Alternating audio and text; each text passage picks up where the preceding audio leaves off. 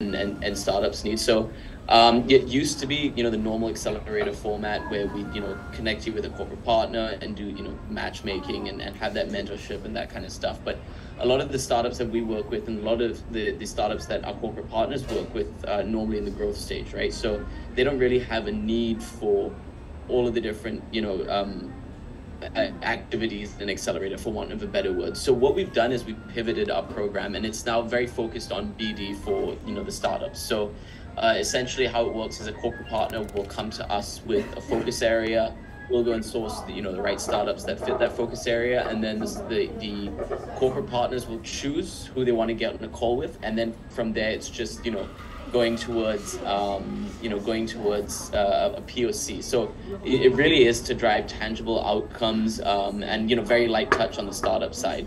So the reason for the outreach is just you know you, have been part of our network uh, for a while now, so I just wanted to see if that's something that you'd be interested in.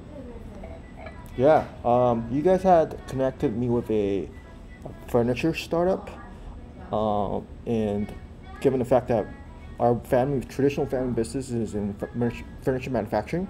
Um, mm-hmm. I was able to talk to this furniture startup that is more of a, I think D2C SaaS plat, uh, more of the e-commerce platform, and uh, we were able to right. help them manufacture goods, uh, sort of like a contract manufacturer. So uh, kind of these opportunities are more realistic, which I like um, mm-hmm. versus uh, YC Combinator, where they provide the resources, give you investment, but they don't help you actually get sales. So I think one of the benefits of you guys is actually helping us with sales growth targets. Yeah. Yeah. Yeah, absolutely. So that's really the main goal. Um, and you know, within the financial services vertical, we have you know pretty huge corporate partners um, you know, ranging from you know large insurers to to banks, uh, traditional financial institutions, and things like that. So yeah, a platform to connect with it. Yeah. Yeah. Um, sorry, you were. I think I was having bad connections, but I like I I, I missed your last part, but it's okay. Um, so yeah. No worries, sorry, sorry. I'm just gonna keep my camera off so I can I, I can I can speak clearly. Okay.